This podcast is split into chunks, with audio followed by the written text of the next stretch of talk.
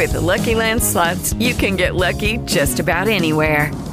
This is your captain speaking. Uh, we've got clear runway and the weather's fine, but we're just going to circle up here a while and uh, get lucky. No, no, nothing like that. It's just these cash prizes add up quick. So I suggest you sit back, keep your tray table upright, and start getting lucky. Play for free at LuckyLandSlots.com. Are you feeling lucky? No purchase necessary. Void where prohibited by law. 18 plus terms and conditions apply. See website for details. Las opiniones expresadas por Chayo Busquets están avaladas por su amplia experiencia como terapeuta familiar y en el previo análisis de los casos que aquí se presentan. Bienvenidos. Esto es Chayo contigo. En Joya. Comenzamos.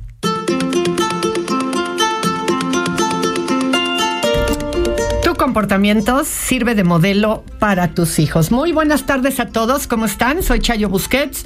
Eh, esto es Chayo contigo y pues estamos listos para iniciar el programa del día de hoy.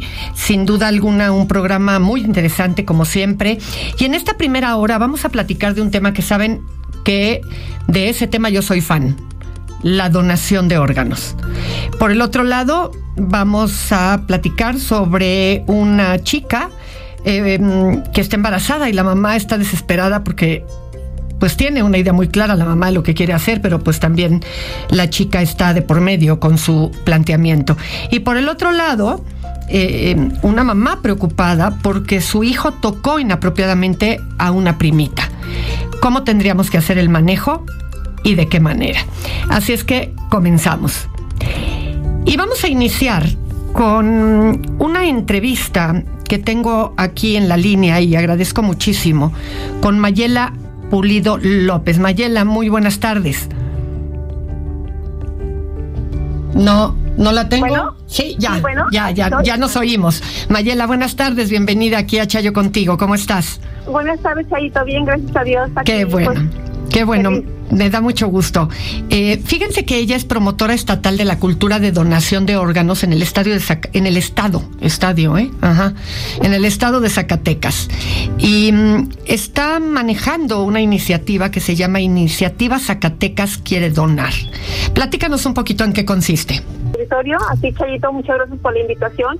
Esta iniciativa es eh, con una finalidad. Mi objetivo es transmitir para vivir. Y no solo para vivir con calidad, sino para vivir eh, en sí, gracias a través de la donación de órganos. Sin duda alguna, sin duda alguna. Fíjate que es un tema al que le tenemos mucho aprecio aquí en el programa. De hecho, todos los días, a la mitad del programa, sale una frase relacionada con esto, con la invitación a donar. ¿Qué, ¿De dónde viene en ti esta, este incentivo a moverte dentro de, esta, dentro de este tema? Eh, bueno, esto me mueve a través de mis hijos. Que son, eh, tengo, soy mamá de cuatro hijos, Ujú. una, una de 32 años, unos Sí. gemelos de 29 años y la más pequeña tiene 23 años. Los gemelos a los dos meses de edad se les detectó su enfermedad renal crónica. Eh, pues para nosotros fue una cosa muy fuerte, muy dura, porque pues se imagina uno lo peor cuando a uno le dicen tiene insuficiencia renal, una enfermedad crónico-degenerativa, progresiva e incurable. Nosotros dijimos se van a morir, ¿no? Sí. Hace 29 años no se hablaba tanto de donación de órganos, pues ni en la República Mexicana. Y a través de eso, pues no, mis hijos tienen ahora 29 años con una excelente calidad de vida, con un órgano donado a cada uno. Uno se lo donó su papá, otro se lo doné yo como mamá a cada uno de los gemelos.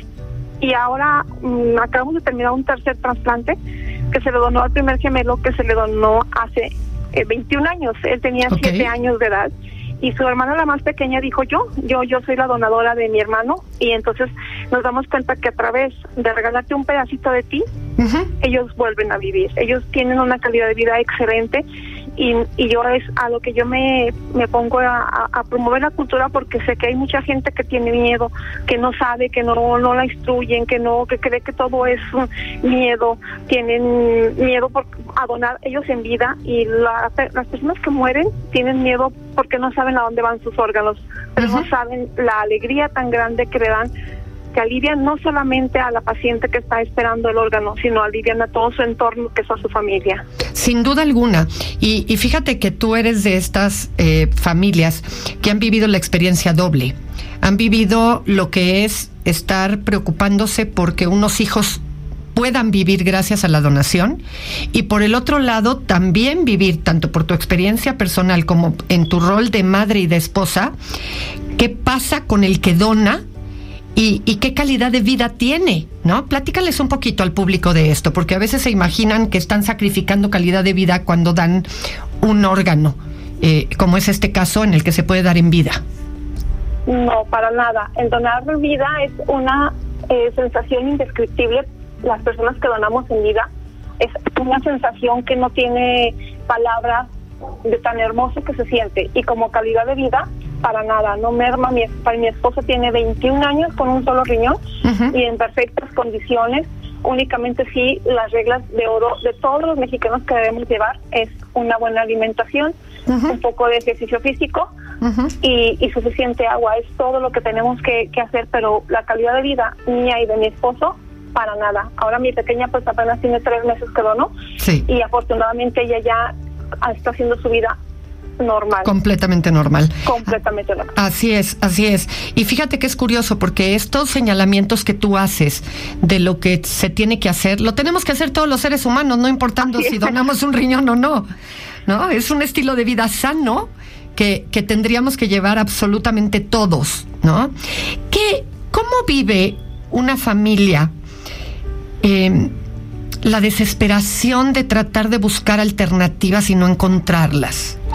Porque siempre que hablamos aquí de la donación, y, y, yo, bueno, particularmente tengo muy comprada esa bandera, yo fui donadora también, tengo 10 años, más de 10 años con un riñón sin ningún tipo de problema de nada, y cuando uno está de este lado, eh, te das cuenta, y, y, entiendo un poco qué es lo que te pasa a ti, más allá del interés de que eran tus hijos, ¿no? Los que estaban involucrados en esto, es que es una posibilidad de dar vida y una satisfacción que no te la quita nadie. Así es. ¿No? Pero siempre que pensamos, pensamos en qué pasa si donamos. Pero, ¿cómo se vive cuando sabes que requieres la donación y no se levantan las manos ni hay las oportunidades? Es una situación bastante, bastante difícil. Yo lo he dicho muchas veces mis hijos este, han sido bastante afortunados que tienen unos padres que han sido compatibles con ellos. Pero a lo largo de estos 29 años he vivido con muchos pacientes, desde que ellos, he vivido su enfermedad de ellos desde bebés, niños, adolescentes y ahora jóvenes. Entonces en todas las etapas de la vida ellos han estado pues con ese, con ese problema. Pero yo me doy, están bendecidos porque pues afortunadamente sus padres pudimos ser donantes. Hay hay familias que una angustia, en verdad es una verdadera angustia y un calvario el estar en una lista de espera. Eh, quisiera a veces, no sé, bueno, explicarle a la gente cómo es realmente esta, esta espera de un órgano.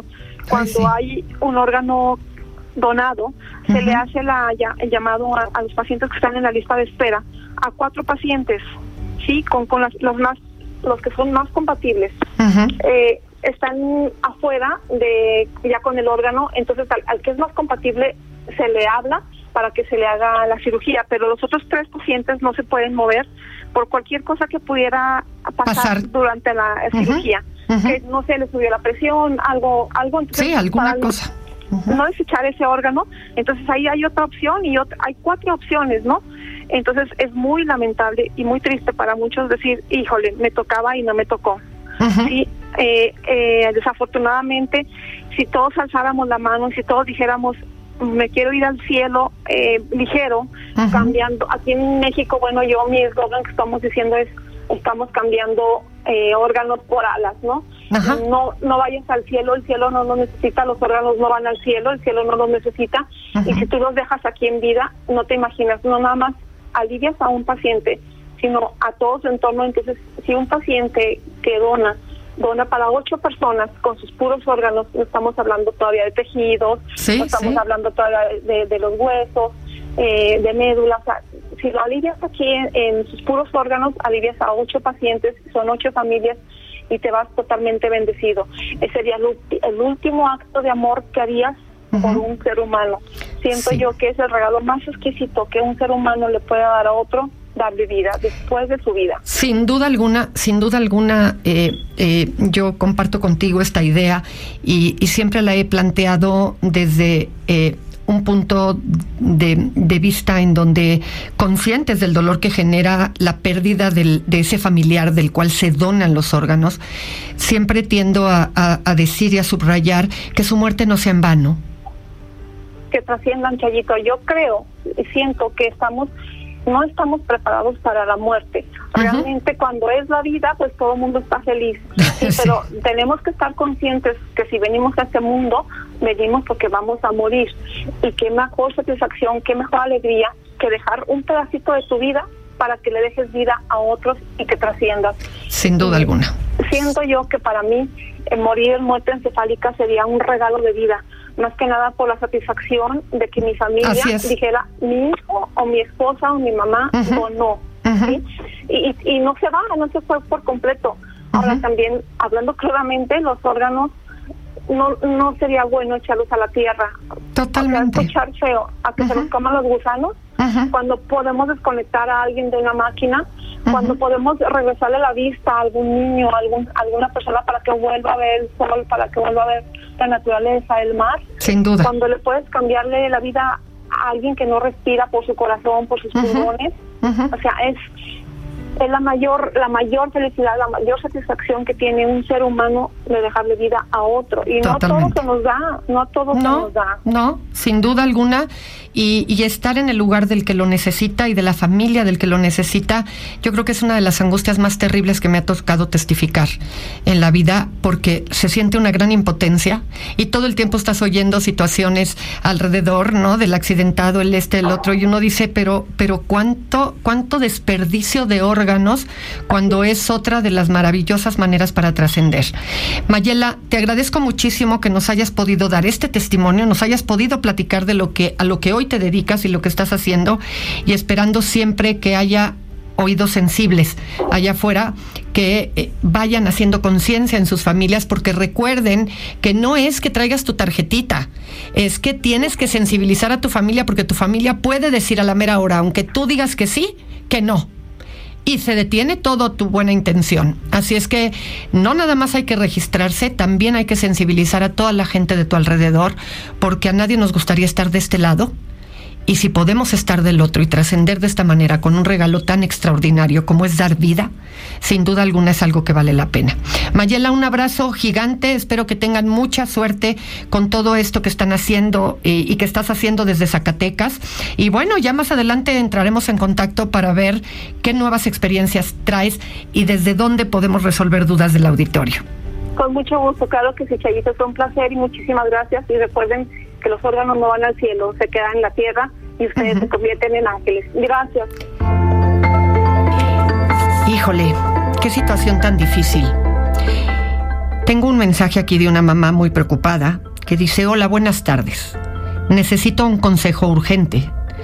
Tal vez no he funcionado como mamá ante esta situación. Mi hija de 17 años salió embarazada. Tiene nueve semanas y yo estoy decidida a que lo aborte, ya que está muy chica. El novio dice que él respeta la decisión que tomemos, pero yo no estoy dispuesta a que arruine su vida, ya que está muy niña, inexperta y no quiero que sufra por una mala decisión. ¿Usted qué me aconseja? Híjole. La realidad es que son situaciones bien complicadas. Curiosamente, me planteas la situación, está en tiempo. Em, no quiero dar por sentado dónde viven, así es que, sin duda alguna, y por todos los que nos escuchan, tendríamos que tomar en consideración si el tema es legal en el estado la ciudad donde viven.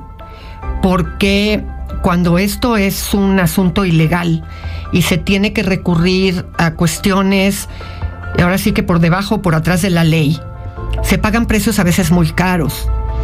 Y una situación de estas, si se va a llevar a cabo, tiene que haber todo el acompañamiento necesario, médico, psicológico, informativo, en todos los contextos. Dije que me llama la atención porque por un lado me haces el planteamiento, por el otro lado me dices claramente cuál es tu posición y por el otro lado me dices la posición del novio, que es yo respaldo y apoyo lo que decidan. Pero en ningún momento me mencionas ¿qué quiere tu hija?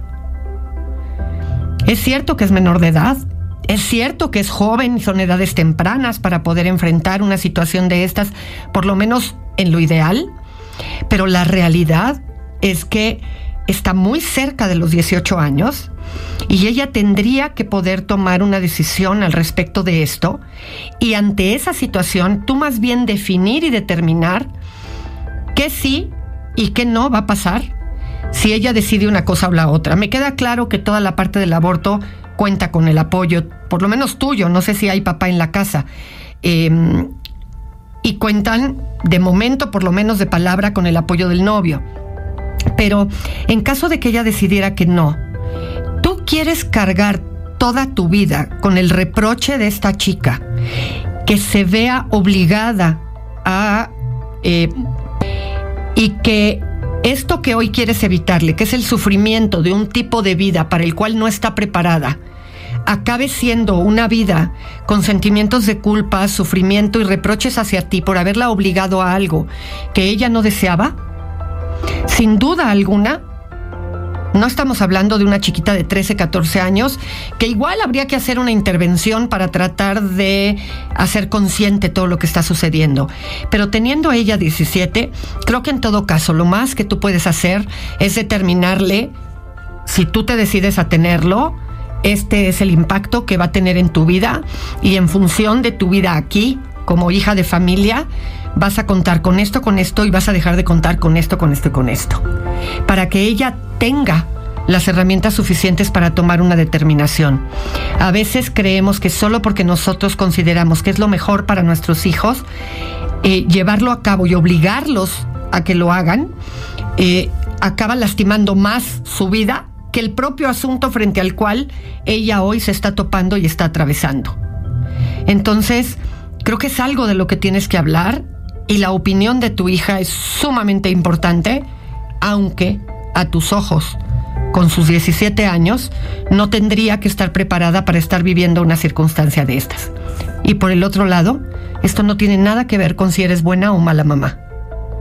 Esto tiene que ver con un rol de algo que hoy está sucediendo y frente al cual tienes que tratar de tomar decisiones, insisto, apegada la opinión de tu hija. Hola Chayo, buen día. Por favor ayúdame, no sé qué hacer. Soy la mamá de un niño de 10 años, el cual es hijo único. El problema es que hace algunos días mi esposo y yo salimos a bailar y lo dejamos con uno de sus tíos, pues resulta que al día siguiente por la tarde los tíos con los que se quedó fueron a la casa muy molestos a decirnos que mi hijo había tocado inapropiadamente a una de sus sobrinas de cuatro años. Al saber esto, la verdad me sentí muy desilusionada. ¿Cómo es posible que un niño de 10 años haga eso? ¿Dónde lo vio? Perdón, ¿dónde lo vio o dónde lo aprendió? Así que mi esposo y yo hemos estado tratando de hablar con él, pero él solo dice que no sabe por qué lo hizo y no quiere decir nada más. Le hemos preguntado que si alguien lo ha tocado a él y dice que no. Tengo que decirte que la mamá de la niña aún no se ha enterado porque está hospitalizada y estamos esperando para hablar con ella. Sé que lo que hizo mi hijo no está bien y sé que merece una consecuencia y la verdad no sé qué. Soy una mujer que siempre le ha hablado de respeto hacia las demás personas y que las niñas no se tocan. Tengo tanto miedo de que mi hijo se convierta en un depredador o acosador. Por favor, ayúdame. Oriéntame en qué es lo que debo hacer. Mira, sin duda alguna me parece muy apropiado lo que consideran de hablar con la mamá de, de, esta niña, de esta pequeñita. Y creo que va a ser importante decirle a tu hijo que va a tener que ir a dar la cara y a pedir una disculpa por lo que hizo. Eso en primer lugar. Esa vergüenza, seguramente, que además corresponde con su actuar, no es porque yo quiera que lo humillen, pero cuando, cuando queremos que los niños detengan algo que en un futuro se puede volver un delito, tenemos que enseñarlos a dar la cara y a que pasen por la pena de tener que pedir una disculpa y eso, repito, dar cara. Porque esa experiencia marca de forma importante lo que sucedió y empieza a saber que de verdad hay una implicación muy importante en lo que hizo. Por el otro lado, Eh, tú no lo pones aquí, no sé si no lo supieron, pero hay de tocamientos a tocamientos y no por esto quiero decir que, ay, entonces no te preocupes si el tocamiento fue ligero. No, para nada. A lo que me refiero es a que no es lo mismo haber querido tocarle los senos o haber querido tocar superficialmente su vulva, haber querido eh, haber estado acariciando o frotando o haber acercado su propio cuerpo y sobre todo sus genitales a esta pequeñita, o si trató de introducir un dedo, en fin, hay, hay muchas posibilidades. Lo que sí creo que es importante es que compren libros para la edad de tu hijo y que em, empiecen a darle orientación sobre la sexualidad. Le hagan ver pero no como regaño, sino como una conversación de la cual él escuche. Si en este momento él no habla, es porque seguramente está muerto de pánico, este, tiene pena y entonces se queda callado. Y claramente hay que decirle que muchas veces esas cosas se hacen por curiosidad y que lo único es que con el tema de la sexualidad tenemos que ser muy cuidadosos y hay otras maneras de resolver el tema de la curiosidad sexual.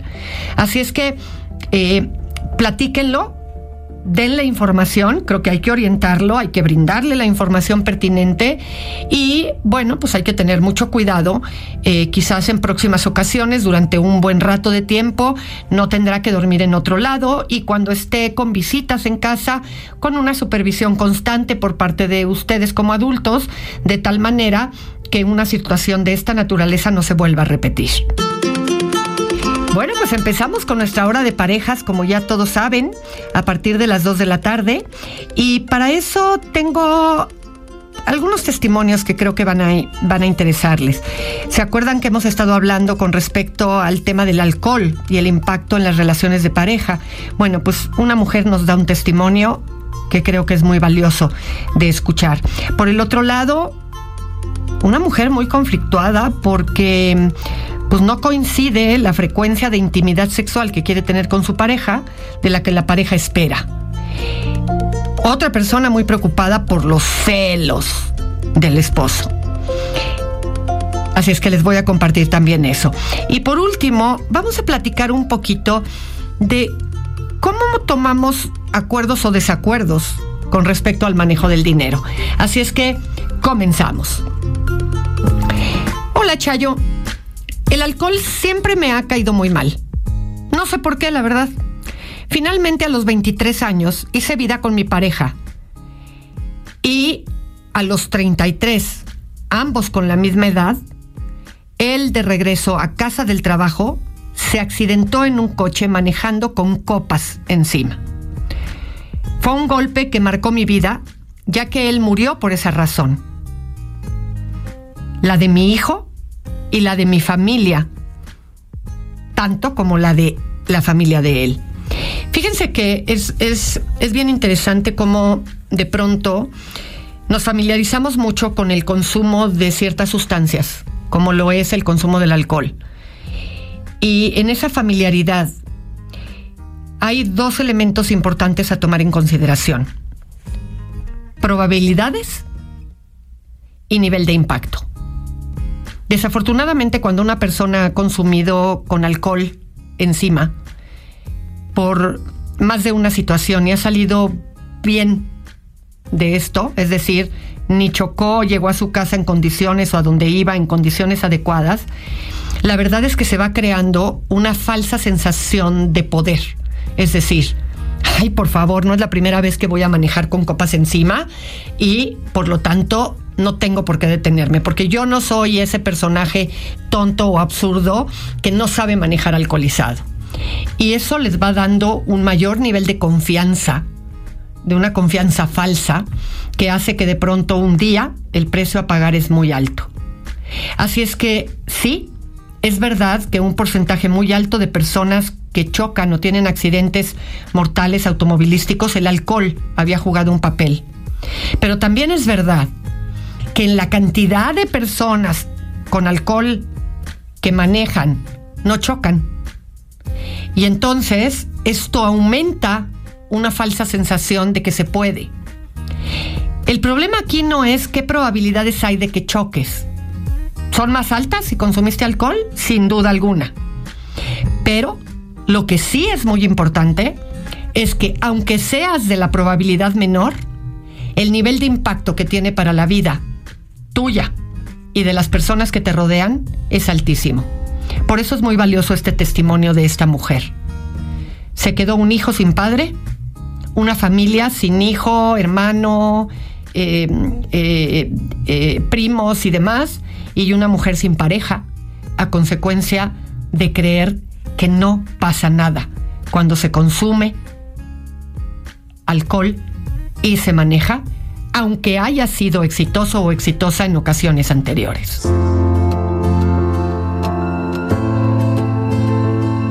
Uno de los temas que sin duda alguna genera muchísimas preguntas, muchos cuestionamientos y muchos conflictos también en las relaciones de pareja es el manejo del dinero.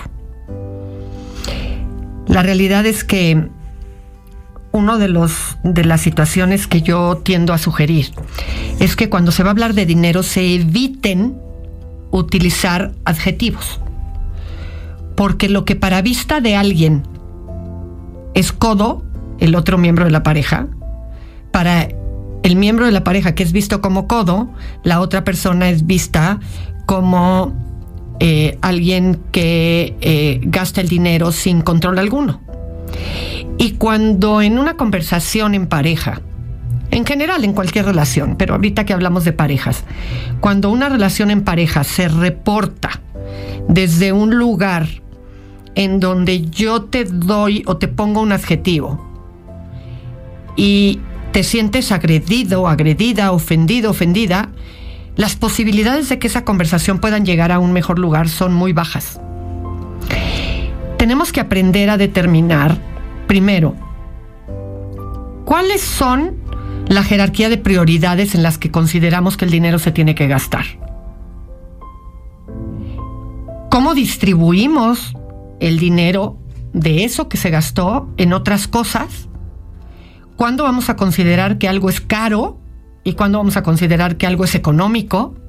¿En qué tipo de cosas sí vamos a hacer el esfuerzo por buscar em, situaciones económicas para poderlas solventar y en qué situaciones va a valer la pena si gastar el dinero porque queremos estar seguros de recibir eh, un producto, ya sea objeto, ropa, actividad, eh, incluso cuestiones de salud.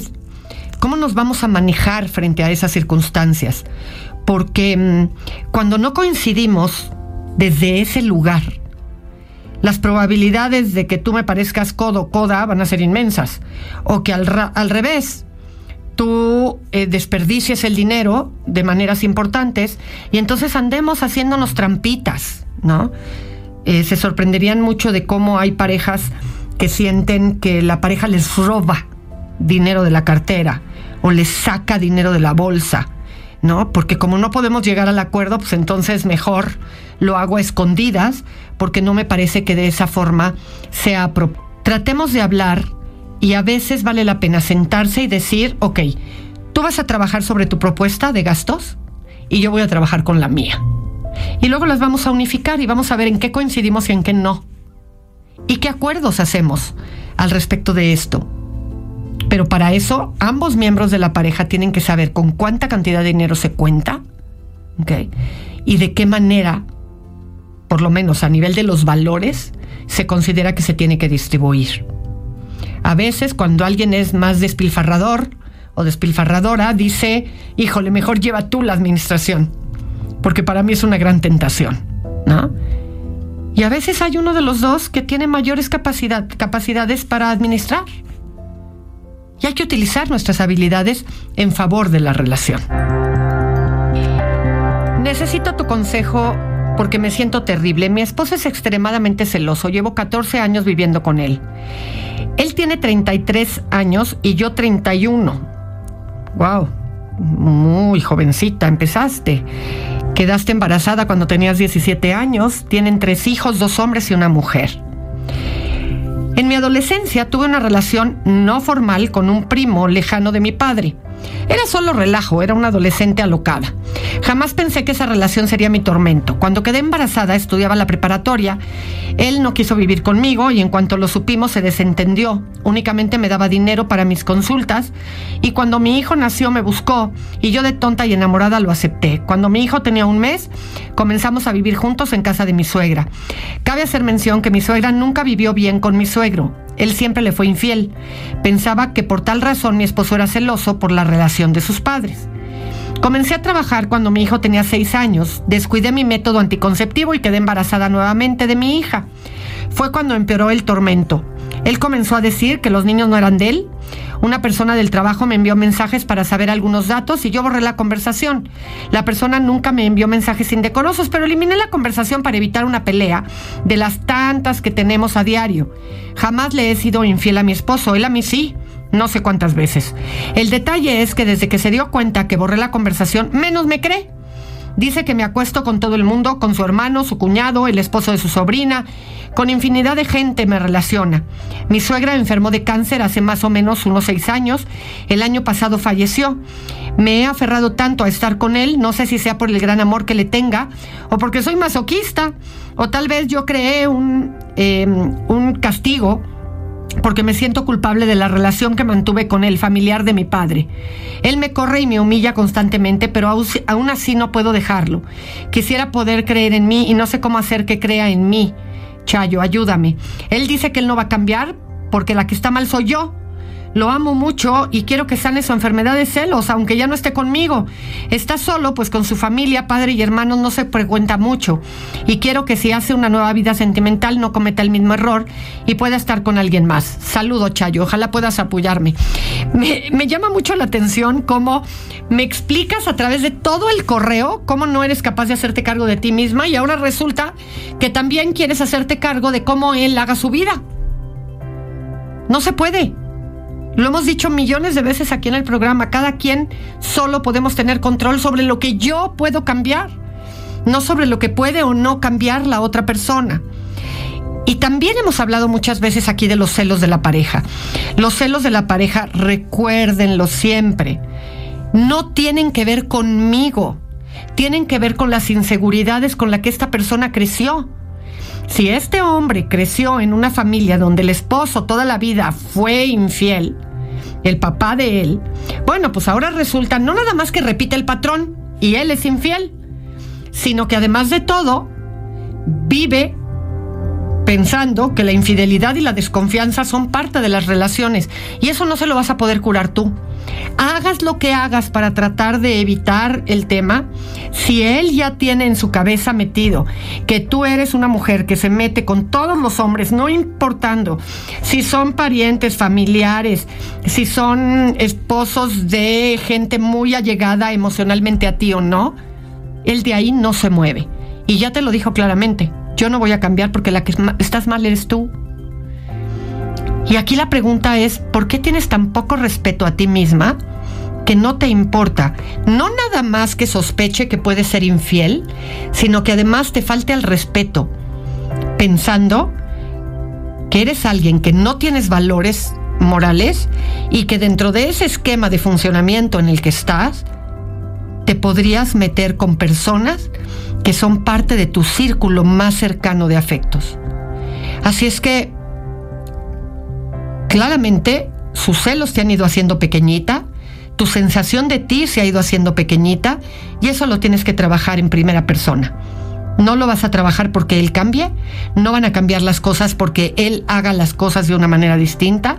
Tienes tú que asumir lo que a ti te corresponde y preguntarte nuevamente si esto es lo que quieres modelarle a tus hijos. Porque no hay peor ofensa que se le pueda hacer a una mujer que cuestionar la paternidad por lo que piensan de estos hijos. Así es que pregúntate qué te tiene detenida. Hola, buenos días. Antes que nada, felicidades por el excelente programa. Gracias. Para pedirte desesperadamente un consejo. Amo, amo a mi esposo, pero él dice que siente que yo, puesto que no quiero tener intimidad con él todos los días, él dice que pongo siempre pretextos y pues él piensa terminar la relación por esta situación. Yo no quiero, pero tampoco quiero que esté si yo no puedo darle el sexo como él quiere diario. Y te juro que no es por falta de amor. Solo a veces falta de tiempo, mucho cansancio, preocupación, la escuela, el hijo, etc. Hay días en que tengo todo eso, pero quiero estar con él. Pero cuando yo no accedo es ahí donde pasa todo esto y vienen reclamos de su parte y mucha molestia. Híjole, qué tema, ¿eh? Es un tema bien complicado porque es un tema en el que nadie tiene la razón. O lo contrario, todos pueden tener la razón. Lo cierto es que por cuestiones de la libido, que es la energía sexual que las personas tenemos, hay personas con una libido muy alta y hay personas con una libido baja. Y eso hace que el deseo sexual natural y espontáneo, pues no necesariamente surja. Y de pronto una persona se puede sentir satisfecha, tranquila, bien, con un estilo de funcionamiento y otra persona sentir una gran demanda y querer que esa demanda sea satisfecha.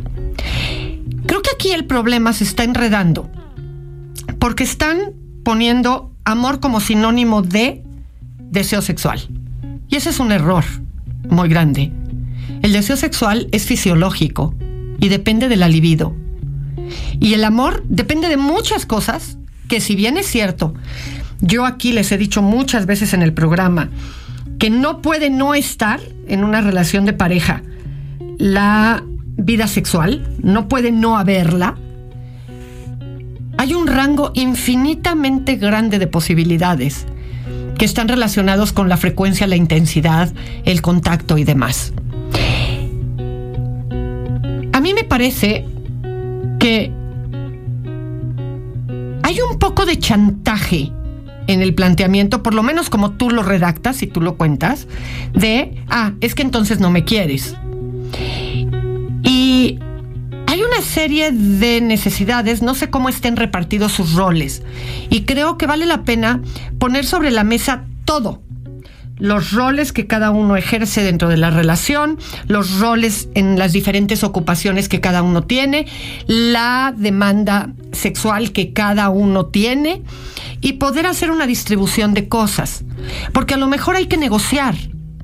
Si tú llegas y me ayudas con determinadas actividades o determinadas cosas dentro de la casa para que la carga no sea tal, porque creo que tú tienes que ser muy honesta en decir, a ver, de verdad es que no tengo ganas todos los días, o sí tengo ganas pero estoy muy cansada, ¿qué es lo que más pesa? ¿Y cómo se puede generar una situación en esto sin que tenga que estar relacionado con el amor? La verdad es que sería una pena que esta relación en donde ambos se aman pueda terminar por un tema de diferencia de opinión con respecto a las relaciones sexuales. Sería una pena, porque siempre se pueden acordar en dónde tiene que recaer el esfuerzo de cada quien. En él, pues parece que en el esfuerzo de, pues no tenemos relaciones todos los días, y tú podrías decir, bueno, si yo me siento apoyada en esto y en esto, puedo hacer un esfuerzo mayor. Ahora, me dejas muy claro que él quiere todos los días, pero no sé, porque no lo estableces, tú querrías todos los días, pero ¿te sientes cansada? ¿O tú consideras que cuatro veces a la semana es lo apropiado? ¿Dónde está? ¿De qué tamaño es el rango de diferencia de opinión entre ustedes para que desde ahí se puedan acomodar distinto? Recuerden, siempre, siempre, siempre recuerden, si te aíslan, insultan, atacan, pegan o amenazan, no te confundas, eso no es amor. Audio Centro. With the Lucky Land slots, you can get lucky just about anywhere. This is your captain speaking. Uh, we've got clear runway and the weather's fine, but we're just going to circle up here a while and uh, get lucky. No, no, nothing like that. It's just these cash prizes add up quick. So I suggest you sit back, keep your tray table upright, and start getting lucky. Play for free at LuckyLandSlots.com. Are you feeling lucky? No purchase necessary. Void where prohibited by law. 18 plus terms and conditions apply. See website for details.